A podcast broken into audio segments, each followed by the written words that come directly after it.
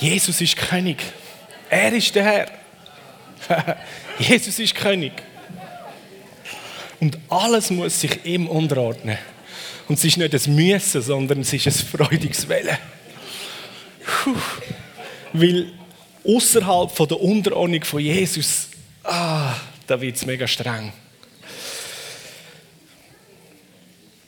Ah, danke, Jesus. Du bist Herr. Du bist König. Du bist König von unserem Leben. Du bist König von dieser Welt. Habt ihr gewusst, Jesus ist König von dieser Welt?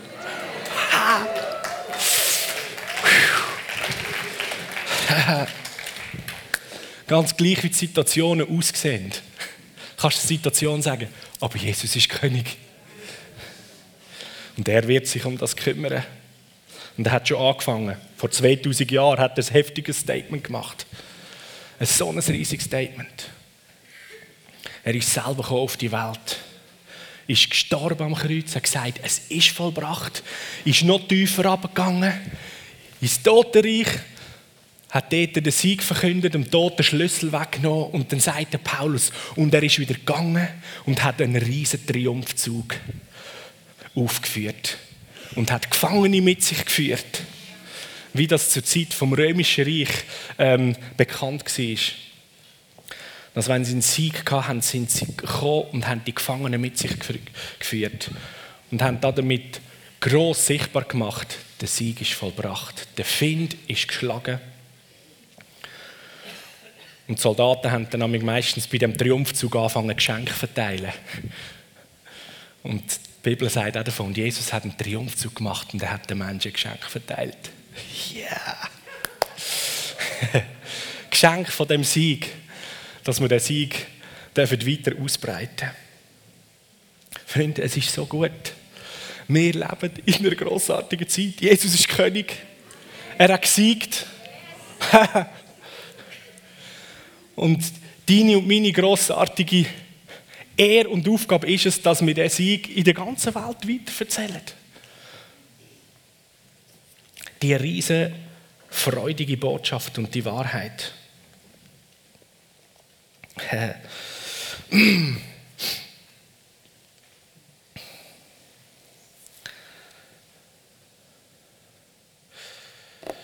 2. Korinther 5, ab Vers 14. Da schreibt der Paulus zu Korinther, bei allem ist das, was uns antreibt, die Liebe von Christus. Wir sind nämlich überzeugt, wenn einer für alle gestorben ist, sind alle gestorben. Und er ist drum für alle gestorben. Damit ist Jesus gemeint. Jesus ist für alle gestorben. Damit die, die leben, nicht mehr länger für sich selber leben, sondern für den, der für sie gestorben ist und zu neuem Leben erweckt worden ist. Darum beurteilen wir jetzt niemand mehr nach rein menschlichem Maßstab. Früher haben wir sogar Christus so beurteilt. Heute tun wir das nicht mehr. Vielmehr wissen wir, wenn jemand zu Christus gehört, ist er eine neue Schöpfung. Das Alte ist vergangen, etwas ganz Neues hat angefangen. Und dann weiter Vers 18. Das alles ist das Werk von Gott. Er hat uns durch Christus mit sich selber versöhnt und hat uns den Dienst von dieser Versöhnung übertragen.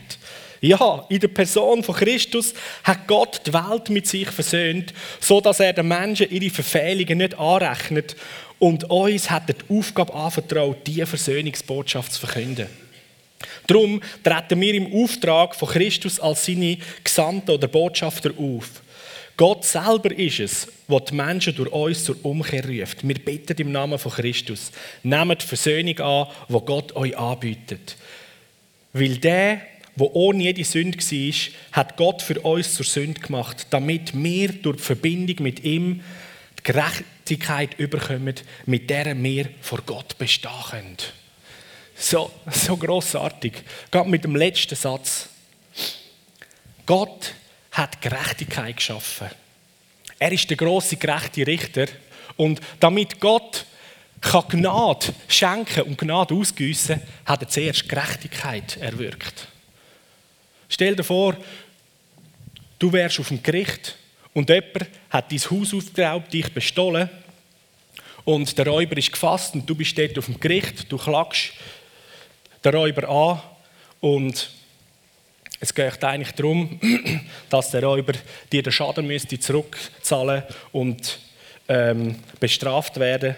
Und der Richter kommt und sieht der Räuber sagt, oh, das ist ja mein Cousin.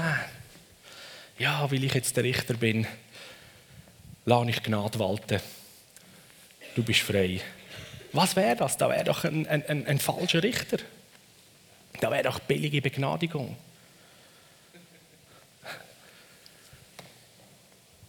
Nicht anders, wenn der Richter sein Portemonnaie auftun würde, den ganzen Schaden dir zahlen, alles wiederherstellen und nachher am anderen sagen, du kannst gehen, du bist frei. Warum? Weil die Gerechtigkeit ist vorher gewirkt worden. Der Schaden, den du gehabt hast, ist zahlt. Der Vater im Himmel kann seine Gnade in unserer Welt ausgüssen, weil er Gerechtigkeit zuerst freigesetzt hat. Er hat Gerechtigkeit hergestellt. Durch seinen Sohn Jesus hat er den ganzen Preis gezahlt von aller Sünde, von aller Schuld, von jeder Krankheit. Das heißt, der, der ohne Sünde war, hat Gott für uns zur Sünde gemacht, damit wir durch die Verbindung mit ihm die Gerechtigkeit bekommen, damit wir vor Gott bestehen können. In der Verbindung mit Jesus weil er die Gerechtigkeit erwirkt hat, kann jeder Mensch vor Gott anstehen. Und wenn du vor dem Gericht stehst, sozusagen vor dem gerechten Richter, dann schaut er dich an, die Verbindung mit Jesus. Gerechtigkeit ist erwirkt. Ist ja alles schon zahlt. Du bist frei. Gnade fließt ohne Maß, äh, ohne Ende, maßlos.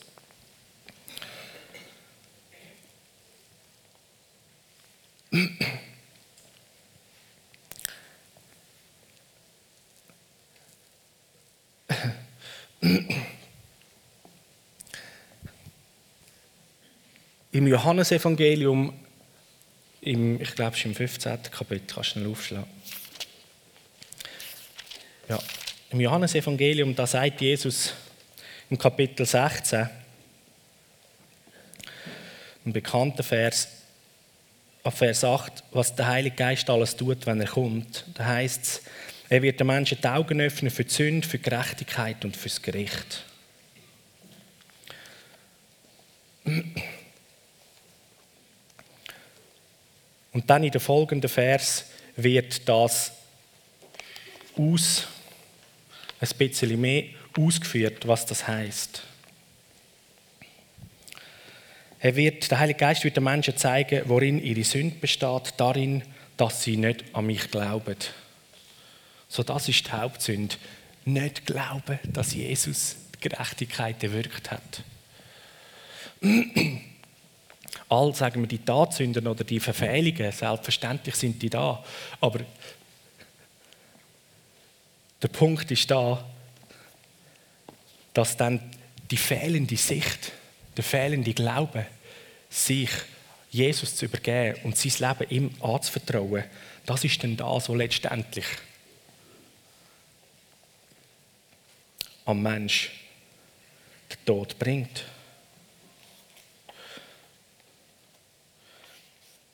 Weil Gott hat alles zahlt. Er hat für jede Sünde hat er alles zahlt. Er hat Gerechtigkeit erwirkt. Und dann heißt es weiter, er wird ihnen zeigen, worin sich Gottes Gerechtigkeit erweist. Sie erweist sich darin, dass Jesus zum Vater geht. Das heißt, der, der gestorben ist am Kreuz und du verstanden ist und für uns anstelle von uns zur Sünde geworden ist, der geht wieder zum Vater. Ja, jetzt ist er doch die Sünde, oder? Und die Sünde trennt doch von Gott. Der Punkt ist, er hat den Preis gezahlt, er ist auferstanden, er hat den Tod, den Tod überwunden und weil er ohne Sünde war, hat ihn der Tod nicht können heben. Das ist so der Hammer. Jetzt hat er den Preis gezahlt für alles und zugleich bleibt er nicht in dem inne, sondern er ist ohne Sünde und lebt jetzt wieder und er geht zurück zum Vater, weil er in der Gerechtigkeit, die vor Gott besteht, ist und lebt. Und jeder, der in Verbindung mit Jesus in dieser Gerechtigkeit ist, der darf von Gott leben. Und jetzt kommt der letzte Punkt vom Gericht. Dass der Heilige Geist den Menschen,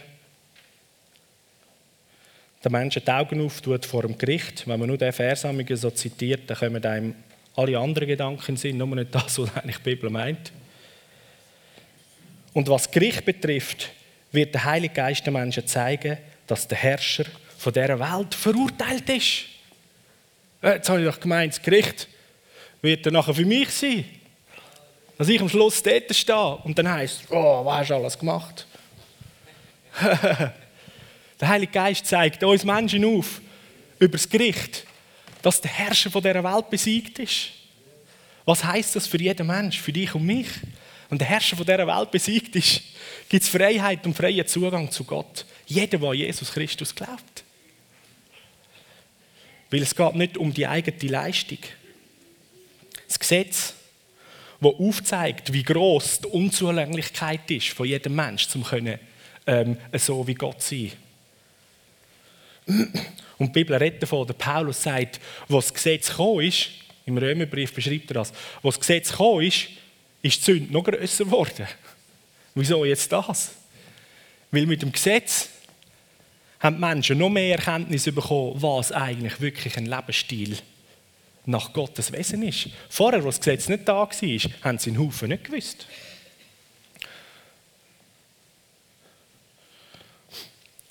Und je mehr Erkenntnis da ist, eben über Gut und Böse, umso mehr kann die Sünde gross werden. Und du bist für viel mehr verantwortlich.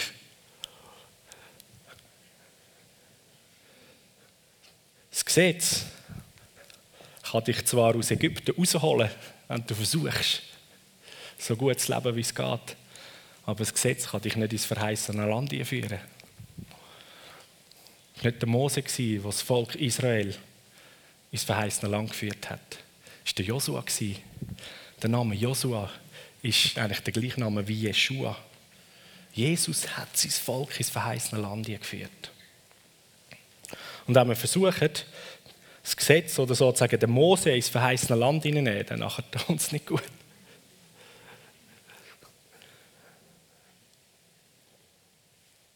Und ich würde auch gerne so heute Morgen so ein Punkt oder ein Ding bodigen. Äh, und zwar eine Facette, eine Facette von Furcht, die ich heute meine, ist eine der, von der übelsten Facetten. Und zwar eine Facette von Furcht ist Scham. Und ich habe, ich habe da mal so einen Artikel gelesen ähm, von Psychologen, wo sie ähm, sich mit Scham auseinandergesetzt haben und haben aufgeschrieben, ähm, der, der die, die Arbeit geschrieben hat, hat aufgeschrieben, dass eigentlich der Begriff Scham über all die Jahrhunderte äh, gar nicht so bearbeitet worden ist, sondern auch in der Psychologie hat man äh, sich vor allem mit dem Begriff Schuld und mit der Schuldfrage auseinandergesetzt. Und Scham, die ist gar nicht so groß zum Zug gekommen. Und Scham hat aber eine riesige Auswirkung, auch wenn die Schuldfrage je nachdem geklärt ist. Und eine Definition ist gemacht worden. Die Definition von Scham aus dieser Arbeit ist, Scham ist die mit Schmerzen verbundene Überzeugung von der eigenen schwerwiegenden Unzulänglichkeit als menschliches Wesen. Scham ist die mit Schmerz verbundene Überzeugung von der eigenen schwerwiegenden Unzulänglichkeit als menschliches Wesen. Und ich will da noch ein Stück noch etwas dazu fügen und die Überzeugung, dass ich anders müsste sein oder dass ich das müsste anders können machen. Und die Bibel sagt aber, dass jeder Mensch die Herrlichkeit vor Gott verloren hat. Jeder Mensch ist schuldig. Jeder Mensch schafft es nicht ohne Gott. Und darum ist ja Jesus auf die Welt gekommen. So sehr hat Gott die Welt geliebt dass er seinen Sohn geschickt hat.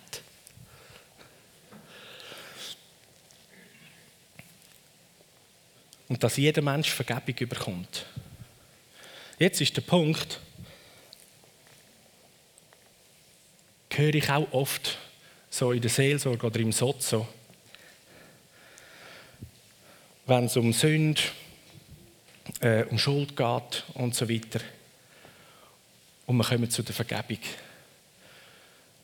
Und dann Leute sagen, ja, aber dafür kann ich nicht Vergebung bekommen. Das habe ich ja bewusst gemacht. Ich habe ja gewusst. Ja, genau um das geht es.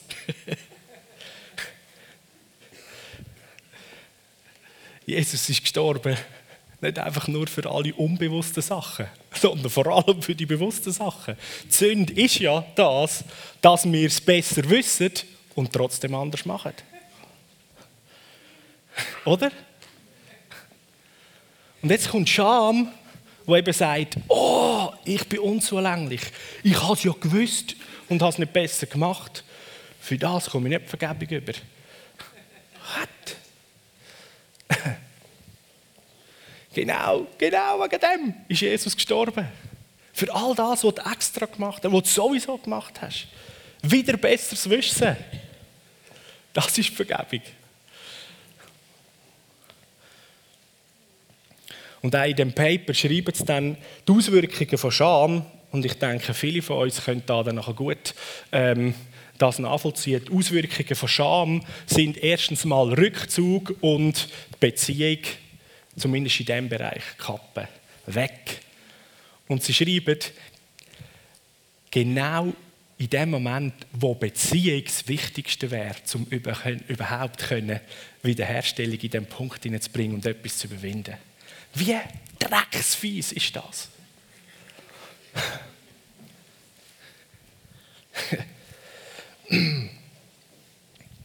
Und eins ist eben Scham, die Furcht, die sich dann in Scham auswirkt, würde ich mal sagen, das ist so der, der grossartige Giftbecher aus der Hölle, wo die Dämonen und der Teufel tagtäglich uns Menschen versuchen zu trinken zu geben. Und uns immer wieder sagen, du bist unzulänglich, du bist der Versager.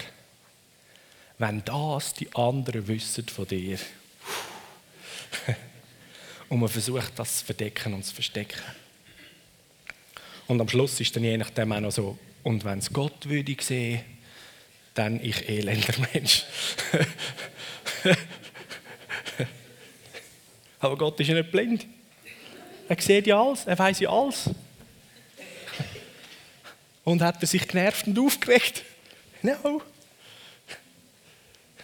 In der Bibel heißt es, lasst uns voller Zuversicht vor den Thron, vor der Gnade treten, sogar hinspringen. Weil der Vater im Himmel, er schaut dich und mich an und ganz egal, was unzulänglich mag sein und was wir wieder willentlich sogar noch verbockt haben. Offene Arme. Hab keine Scham. Genau für das bin ich gestorben. Genau für das habe ich gezahlt. Und danach kommt die Vergebung, die Versöhnung ins Spiel inne, wo wir da im Korintherbrief lesen.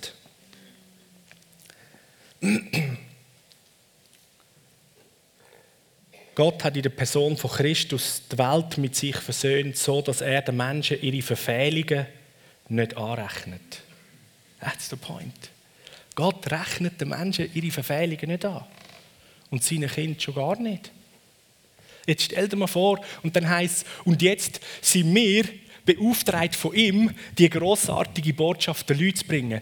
Du kannst zu jedem Menschen hingehen, der kann noch so schief in der Landschaft stehen voller Sünde, voller Scham. Und du kannst ihm die großartige Botschaft bringen. Du hast Gott auf deiner Seite und kannst Vergebung und Versöhnung jedem Menschen anbieten und sagen: Hey, Gott rechnet dir all deine Verfehlungen nicht an. Er hat Gerechtigkeit erwirkt, damit er jetzt seine Gnade bringen kann. Wie gut ist das? Und das ist mega wichtig, dass wir das verstehen, wenn wir unterwegs sind. Auch jeder, der dir etwas antut oder angetan hat. Gerechtigkeit hat Gott erwirkt, damit du jetzt in dieser Mächtigkeit bist, dass du einfach kannst Gnade bringen und Vergebung aussprechen. Und die Bibel fordert uns auf und sagt, vergebet, vergebet.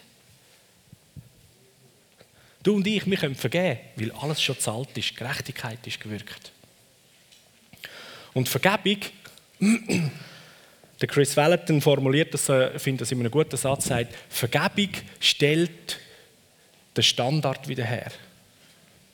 Indem, dass wir vergeben, setzen wir das Gegenüber wieder in die Position, sozusagen, wo nichts ist, damit die Person wieder ohne Anschuldigung und ohne eine Last oder Belastung eigentlich auf gleicher Augenhöhe wieder dastehen kann und man eigentlich von dort aus kann in der Beziehung weiterfahren kann. Genauso hat es Gott mit uns Menschen gemacht. In dem, dass er die Welt mit sich versöhnt hat, hat er den Standard wiederhergestellt für jeden Mensch. Damit wir auf dieser Ebene mit ihm jetzt vor ihm stehen und sagen, ja Jesus, ich will. Ich brauche dein Leben. Ich will dein Leben. Ich will mich dir anvertrauen und ganz mit dir gehen.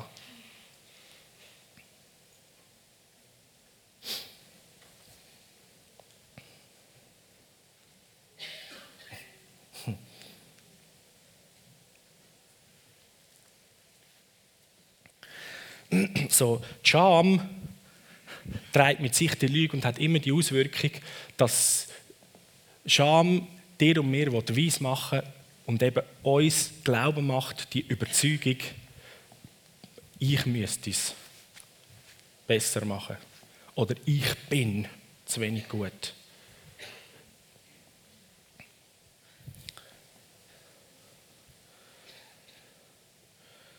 Indirekte Selbstanklage. In der Scham klagen wir uns selber an. Ich kann es nicht, ich kann es zu wenig gut. Und dann fang doch in der Scham gerade mal an, dir zuerst zu vergeben. Vergib dir. Vergib dir dort, was zum tausendsten Mal wieder besseres Wissen anders gemacht hast.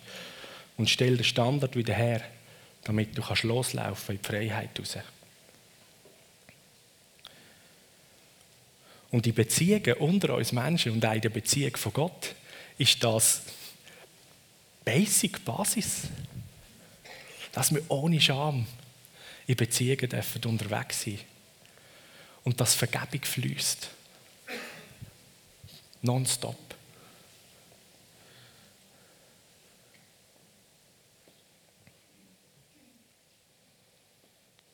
Und die Liebe die Liebe ist das, was die Furcht austreibt und auch die Scham. Die vollkommene Liebe treibt die Furcht aus. Weil die Liebe vergibt alles. Die Liebe, wie geht es weiter? Sie glaubt alles. Sie hofft alles.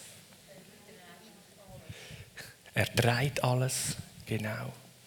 Die Liebe ist nicht schadenfreudig, wenn jemand anders zu Schaden kommt und so weiter. So, die, Liebe ist die heftige Kraft, die auf Vergebung mitbringt wird, mitgebracht wird in der Liebe. Und Jesus sagt, Johannes 13, Vers 34, den Vers habe ich euch mitgebracht. Ich gebe euch ein neues Gebot, liebet einander. Ihr sollt einander lieben, wie ich euch geliebt habe. Das heißt, in dem Kontext, auch gerade mit Furcht oder mit Scham, lieben einander heißt, vergeben einander. Habt Geduld.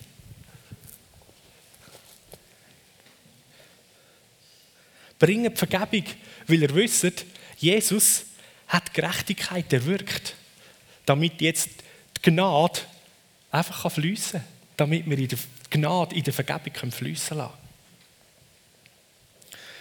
Gnade ist jeden Tag frisch und neu und die sollte man nicht aufbewahren. Es gibt so einen, einen Bibelvers, den haben Ruth und ich uns schon am Anfang der Beziehung zu eigen gemacht. Lass die Sonne nicht untergehen über deinem Zorn.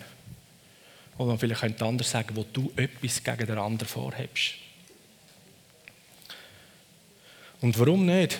Ich würde mal sagen, weil Vergebung oder Gnade, die jeden Tag neu ist, das ist wie Manna.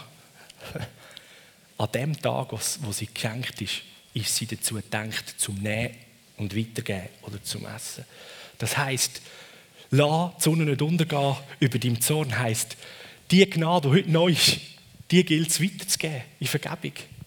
Weil was passiert, wenn du über Nacht schlafst, dann fängt der Zorn an, sich weiterentwickeln und er wird zu Bitterkeit und zu einem elenden Hühnergeschwür.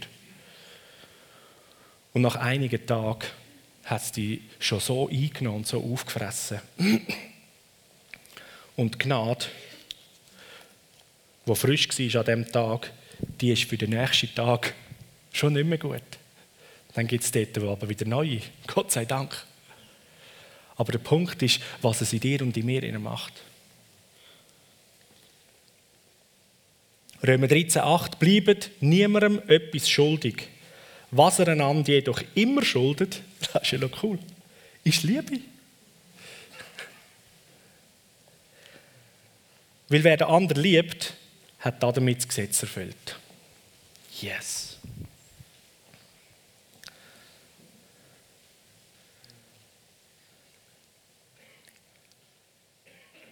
Einander lieben hat ganz viel immer auch mit Vergehen zu tun. In einer Beziehung, wo Liebe fließt, ist Vergebung etwas vom Permanenten. Weil wir untereinander so viel, vielleicht auch unwissentlich, etwas sagen, uns verhalten, wo irgendwo anders ankommt. Und das ist das Beste, wenn du mit Vergebung unterwegs bist. Vergib. Und vergeben heisst auch, alles, was ich in der Hand habe, zurückzugeben oder abzulegen oder Jesus, dem grossen Richter, in die Hand zu geben und ich habe nichts mehr. Und vergeben heisst auch, wenn ich jemandem vergebe, dass ich ihm das nie mehr vorhalte. Weil der Standard ist wiederhergestellt. Und ich denke, da kommt manchmal so ein eine Schwierigkeit rein, oder? Wenn immer wieder mal etwas Ähnliches passiert. Dann haben wir vergeben und zwei Tage später passiert wieder etwas Gleiches oder Ähnliches. Und dann kommt, du hast schon immer, wow, wow, wow, stopp. Wenn du vergeben hast, ist die Sache weg. Und dann ist das, als wäre das, das erste Mal.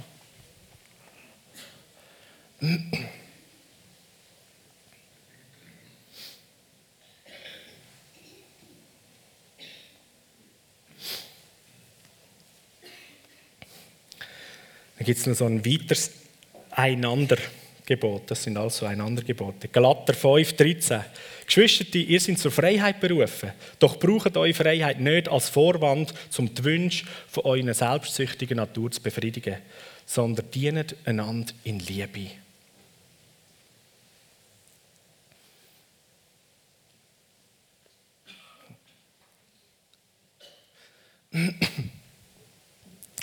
So, die Wünsche von der Selbst, von unserem selbstsüchtigen Ich oder vom Ego.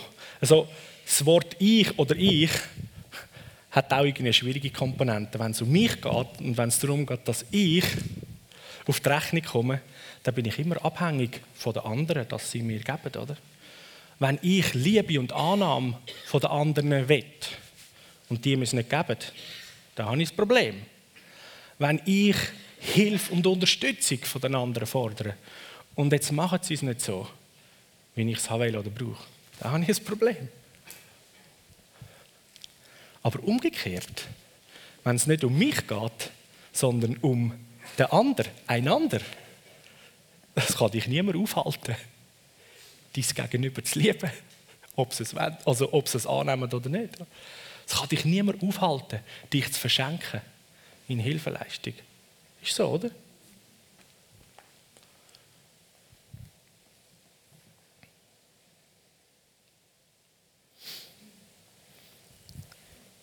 In der Bibel sagt, ich meine, es ist auch der Paulus, sagt er einmal, liebet nicht die Welt. Und da verstehen wir alles, was der Paulus meint. Aber das steht doch im Widerspruch zu Johannes 3,16, wo Gott sagt, er hat die Welt so lieb. Ja, einmal mal. Gott haltet sich nicht einmal das, was der Paulus sagt. Paulus sagt, liebe die Welt nicht. Und unser Großdaddy, der liebt sie. What? Aber ich glaube, wir verstehen, es sind zwei unterschiedliche wie, ähm, Richtungen. Der Paulus meint, liebe die Welt nicht, geht es darum, wenn ich die Welt für mich und was die Welt an sich bringt und ist, wenn das mein Herzenssehnen ist. Und beim Vater im Himmel ist es, er von sich aus liebt die Welt, weil er sich verschenkt und da drin etwas Grossartiges sieht. Und er hat es ja gemacht. Und dort mit seiner Liebe hineinschenkt und zur Wiederherstellung oder zur Erneuerung und zum wirklichen Leben beiträgt. So, jetzt haben wir sozusagen aus der Bibel wie zwei Aufträge. Aber wir können das eben nehmen. Braucht die Freiheit nicht als Vorwand, um die Wünsche von euch selber zu erfüllen. Das wäre, wie der Paulus sagt, liebt die Welt nicht. Weil dort kommst du immer zu kurz. Dort fehlt es dich immer. Weil die Welt kann dir gar nicht so viel geben, wie die sich will. Aber du bist so reich beschenkt vom Vater im Himmel, seit du frei bist und ein Kind von ihm, dass du die Welt kannst beschenken mit mehr als du denkst. Mit allem, was er dir geschenkt hat. Mit deinem ganzen Leben. Und anfangen tut es mit Versöhnung, mit Vergebung. Vergib.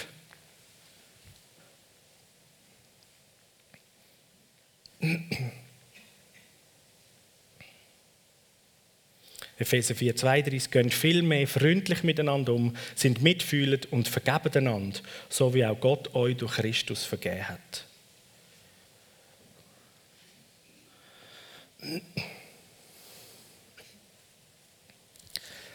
Zum einen untereinander in der Gemeinde, im Lieb von Christus, unter den Kind von Gott vergeben, ist sozusagen das klare Gebot. Aber das können wir noch weiterziehen. So wie der Vater im Himmel die Welt liebt und mit seiner ganzen Vergebung und mit seiner ganzen Gnade praktisch fast verschwenderisch umgeht, genau so können wir mit dieser Vergebung, mit dieser Gnade verschwenderisch umgehen und die Welt lieben einander lieben, mitfühlen, miteinander umgehen und einander vergeben. Ich muss sagen, das ist so ein Übungsfeld, dass wir etwa wissen, wie cool das, ist und wie sich das anfühlt, damit wir nachher eigentlich dort unterwegs sein können, wo wir dazu gesendet sind, nämlich in der Welt, in unserer Nachbarschaft, in unserer Umgebung. Und dann wird es richtig lässig. Weil es ist schwierig, mit Unvergebenheit sich vielleicht mit jemandem, der von einer fernen Kultur, vom Ausland kommt, abzugeben. Weil das ein Teil schon so viel Erlebnis oder vielleicht Vorurteile da, dass es ganz schwierig wird. Aber vergib doch einfach mal. Lass los. Stell den Standard wieder her und komm in eine grossartige Begegnung. In dem, dass du vergisst, setzt du den anderen wieder in diese Position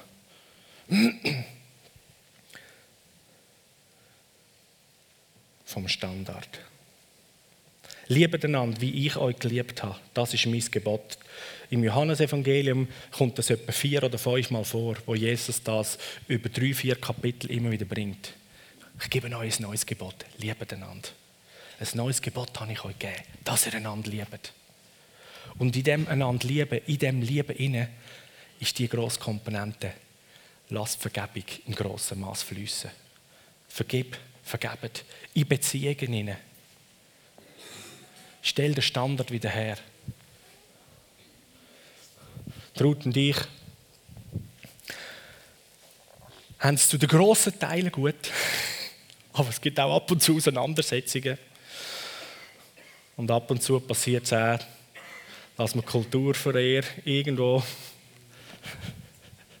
neben die lassen und dann bringe ich nicht ganz so ehrenvolle Worte oder Rüssige übers Maul.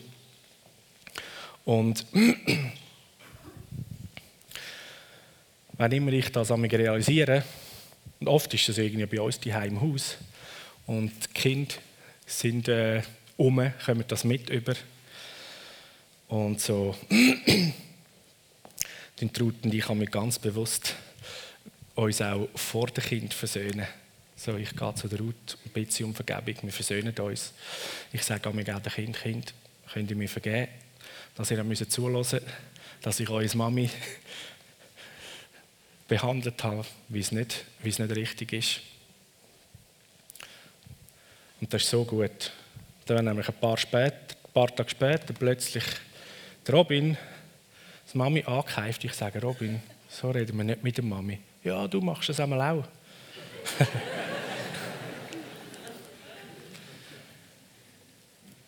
Dann kann ich ihr sagen, ja, aber du hast mir vergeben.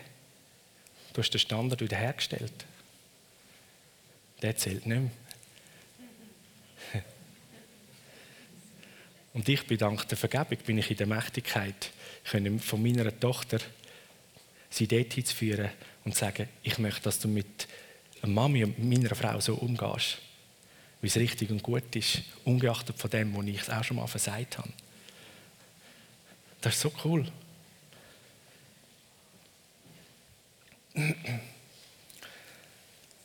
Liebe einander. Das ist unser Gebot. Und wenn wir einander lieben, dann haben wir als nächstes die beste Basis, um die Welt zu lieben, so wie Jesus sie geliebt hat. Und weil wir wissen, dass Jesus die Gerechtigkeit hergestellt hat, das ist der Boden, auf dem wir Gnade fließen lassen können, können wir sozusagen wie, wie sagt man dem, wie die grossen Millionäre in dieser Welt umeinander laufen. Sie wissen, Jesus hat Gerechtigkeit, der wirkt für jeden Mensch. Er rechnet den Menschen ihre Verfehlungen nicht zu. Macht er nicht. Weil der Sohn hat schon gezahlt. So kann ich jetzt aus dem Vollen schöpfen und Gnade fließen lassen, Vergebung aussprechen, Versöhnung führen und neue Begegnungen, neue Begegnungen schaffen. Und in dem, dass ich in der Vergebung den Standard wiederherstelle, ermögliche ich es an einem anderen, dass er oder sie kann in die Freiheit durchbrechen Und dort, wo Scham uns je nachdem so richtig in die Höhle zurückdrängt und wir uns weit von allen Menschen, von allen Beziehungen zurückziehen, dort hat auch die Vergebung die Möglichkeit, dass wir ein Menschenherz erreichen. Und Versöhnung bringen.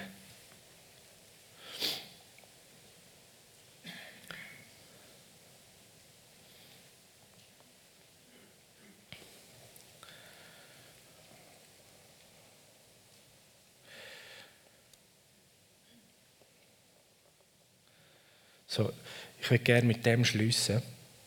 Aus dem 2.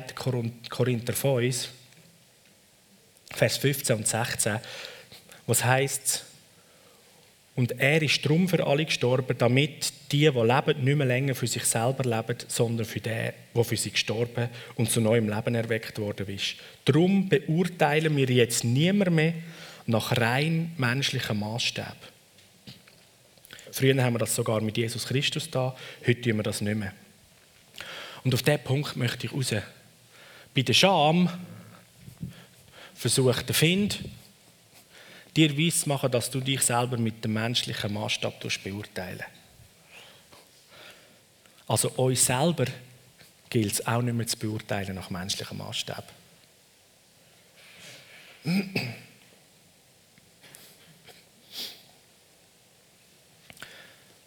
Weil er ist für alle gestorben, damit wir jetzt leben können. Und so möchte ich sehr gern, wenn du heute Morgen da bist und irgendjemand in einem Lebensbereich merkst du, da hast du dich zurückgezogen oder da ist Scham, wo dich aus der Beziehung rauszieht, wo du aus Scham, aus Furcht nicht mehr eigentlich auch hinschauen und die Sache lösen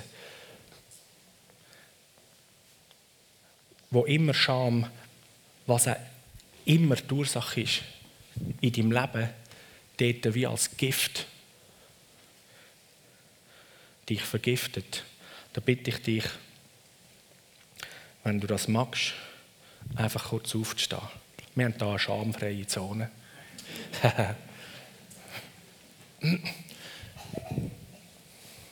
Weil es ist ja keine Anklage um.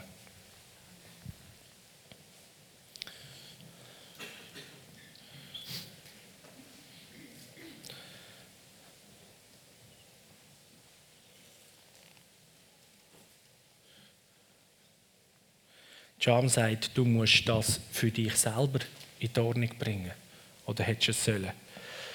2. Korinther 5, Vers 15 sagt, dass wir nicht mehr länger für uns selber leben müssen, sondern wir dürfen leben, was Christus uns als Leben gegeben hat. Yes.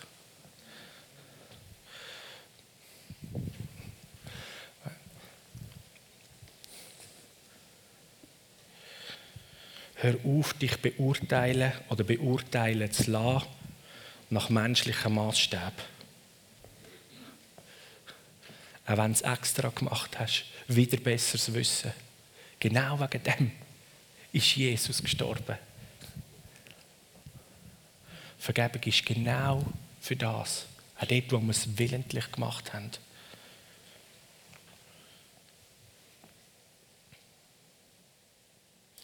Halleluja. So. Schon nur allein, dass wir aufstehen, hat für viele da schon richtig, richtig Mut gebraucht. Das ist ein erster Schritt aus dieser Höhle raus oder aus dieser Isolation raus. Und ich möchte gerne, dass wir alle anderen, die da sitzen, einfach mal die, die stehen, mit einem Applaus ehren, dass sie gegen ihre Scham angegangen sind.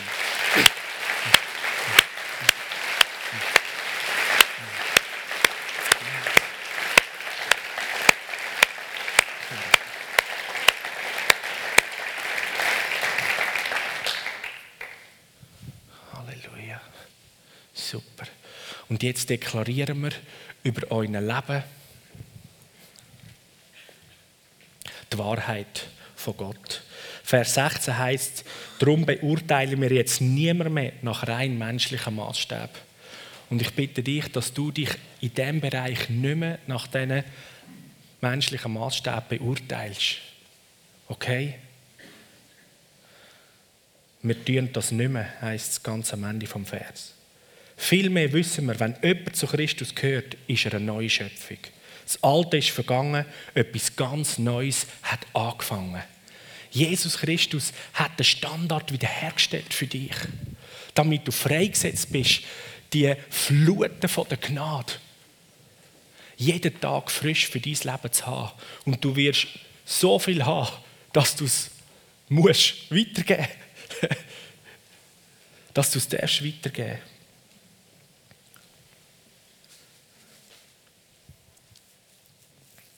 Halleluja. Sprich mal mit mir aus. Ich beurteile mich nicht mehr nach menschlichem Maßstab. Ich beurteile mich nicht mehr nach menschlichem Maßstab. Und ich breche mit der Lüge,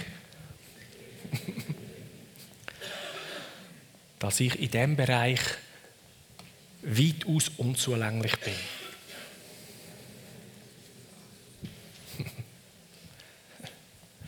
Und ich spreche die Wahrheit aus. Nicht ich muss es machen,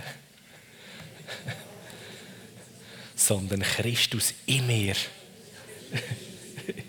ist die neue menschliche und göttliche Natur, die mir geschenkt ist.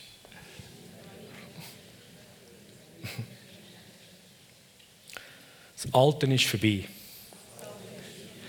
Neues ist geschafft worden. Halleluja. Halleluja. Halleluja. Und das heißt, das ist alles Gottes Werk. Alles ist Gottes Werk. Alles, was wir sind und tun, ist ihm sein Werk. So können wir eigentlich nur glücklich sein und danken und dankbar sein in allem Innen. Jeder, der sitzt und nicht unter Scham leidet, darf glücklich sein. Hey, ist alles Gottes Werk. Was ich da leben und erleben Juhu, musst du nicht so machen. sondern kannst sagen, yes, Jesus. wow, ist das gut. Und jetzt werde ich noch ganz kurz noch ein letztes mit euch, die stehen und die, die sitzen, du darfst das auch mitmachen. Find, wo immer wieder kommt mit dem Gifttrank von der Scham, ihm zu sagen, dass wir das nicht mehr brauchen und gar nicht anstoßen und auch nicht empfänglich sind für den Trank von der Scham. Okay, Halleluja. Halleluja. Also, wie wollen wir das aussprechen? Kurz und einfach.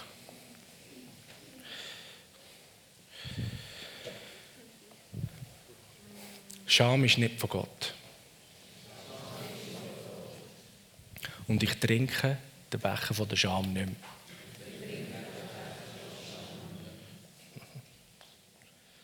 Was ich lebe, das lebe ich in Christus. Amen. Amen. Halleluja. Amen.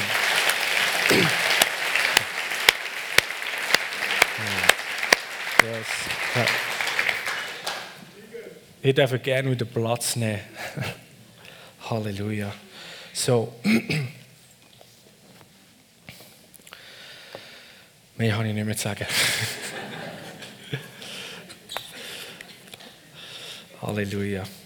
Sind reich gesegnet, Markus, kommst du auf.